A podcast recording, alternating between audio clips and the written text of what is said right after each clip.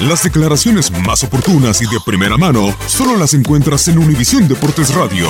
Esto es La Entrevista.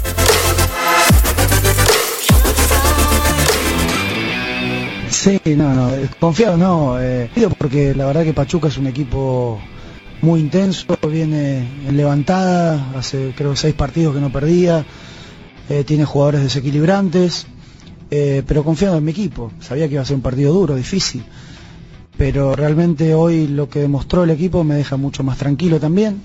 Esto es fútbol, a veces se gana, a veces se pierde, pero la actitud, las ganas, el hambre, ir a buscar el arco rival, el, correr todos juntos, el, transmitirse ese hambre por querer ganar, para mí lo, se transmitió. Entonces ya con eso me quedo tranquilo.